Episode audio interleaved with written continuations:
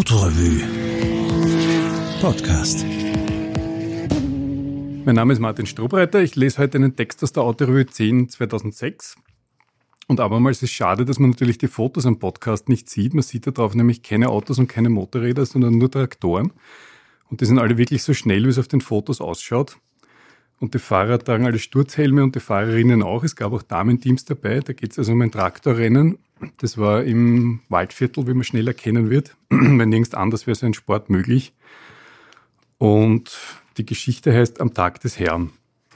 Die 24 Stunden von Rheingers. Abendmesse, Frühmesse und Frühshoppen in einem Sitz sozusagen, in einem Traktorsitz.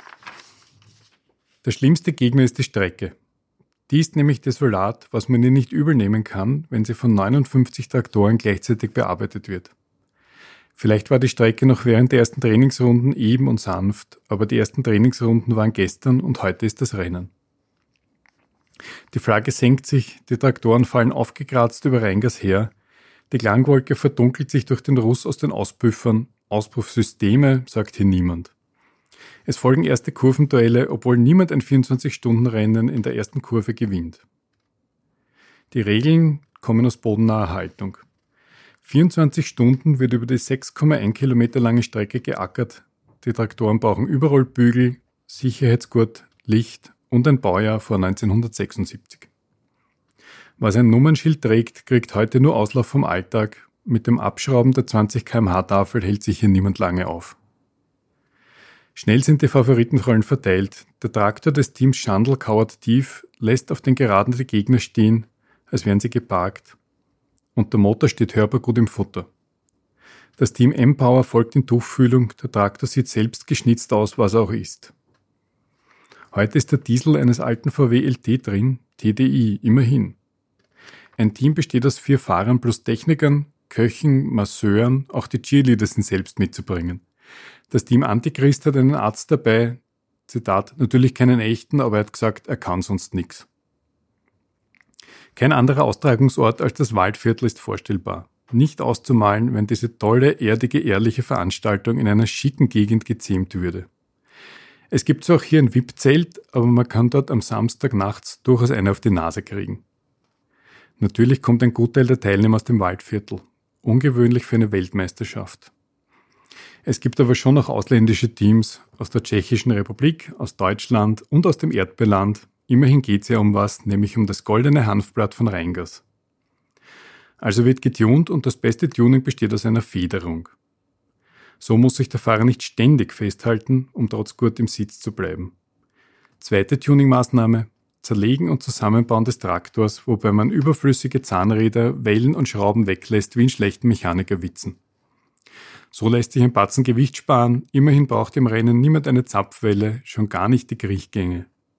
Hier wird nämlich gefahren, was erlaubt ist, also 65 kmh plus 10% Toleranz macht exakt 71,5 kmh. Wie im echten Leben kontrolliert die Polizei mittels Radar, Organmandate werden in Strafrunden bezahlt. Das Team Schandl wird mehrmals mit präzise 71 kmh gestoppt, was Franz Schandl, Ex-Rallyefahrer, jetzt Traktordüfter, locker erklärt. Übersetzung und Reifenumfang kenne ich, also habe ich mit der Einspritzung die Drehzahl so geregelt, dass wir maximal 71 kmh schnell sind. Manchmal können Lösungen so einfach sein. Nach fünfeinhalb Stunden biegt die Dämmerung ums Eck. Die Nacht wird kalt und finster wie im Waldviertel üblich. Die Traktoren zerfließen zu Silhouetten, dann zu Lichtkegeln, die sich ihren Weg durchs Trübe stochern. Die Zuschauer sind jetzt weg, weil es nichts mehr zu sehen gibt. Wer noch nicht heim mag, also viele, geht ins Festzelt. Schließlich lässt sich auch dringend darauf warten, dass die Strecke wieder Konturen gewinnt und in der klaren Morgenluft daliegt, geschunden und aufgewühlt. Morgens zeigt sich, was die Fahrer sowieso gespürt haben in der Nacht. Die Wiesenpassagen sind mittlerweile noch ruppiger, auch die gefederten Traktoren müssen da jetzt schon bremsen. Und das Fahren gerinnt noch mehr in Schwerarbeit. Natürlich sind auch Damenteams unterwegs und das tapferste stellt der Oldtimer Club Dreiskirchen. Christa Schmidt und Leopoldine Heimlicher starten zu zweit, obwohl vier Fahrerinnen erlaubt wären. Ganz selbstverständlich haben sie ihre Turns auf drei Stunden verlängert, an Schlaf ist kaum zu denken. Außerdem ist sowieso alle Müdigkeit in Adrenalin ertränkt, wenn am Vormittag der Keilriemen des Ferguson FE 35X von 1957 reißt und der neue erst eingekauft werden muss. Trotzdem wird sich der erste Platz in der Damenwertung ausgehen. Aber nicht jeder will schnell sein. Ganz hinten liegt der Würstelkocher.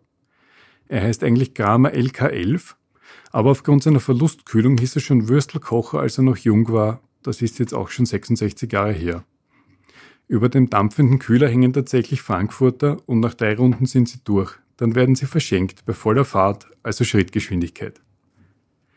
Der Würstelkocher wird mit 21 Runden ins Ziel kommen, weiter vorne aber wird gefeitet bis zum Schluss, auch wenn das Team Schandl uneinholbar führt und die Zielkurve nicht mehr im Drift nehmen müsste, was den Vorteil hätte, dass der Traktor dann nicht heftig sliden und den Überholten touchieren würde und sich verheddern und querstehend die Strecke verstopfen. Weil der Fahrer aber doch driften will, passiert genau das, fünf Meter vor dem Ziel. Es gibt ein anmutiges Knäuel, außerdem springt der Steier 540 nicht mehr an. Also hechtet das restliche Team über die Absperrung und erstmals in der Geschichte der 24 Stunden von Rheingas wird der Sieger über die Ziellinie geschoben. Somit sieht man ihm die 172 Runden, vulgo 911,6 Kilometer auch irgendwie an. 37,98 kmh im Schnitt sind ungefähr das Doppelte des heutigen Stadtverkehrs. Und wäre das Siegerteam nicht im Kreis gefahren, sondern Richtung Süden, dann wäre es jetzt in Rimini. Nach der Siegerehrung fahren die meisten Traktoren natürlich auf eigener Achse heim in die Scheune. Und morgen ist sowieso wieder ein Arbeitstag.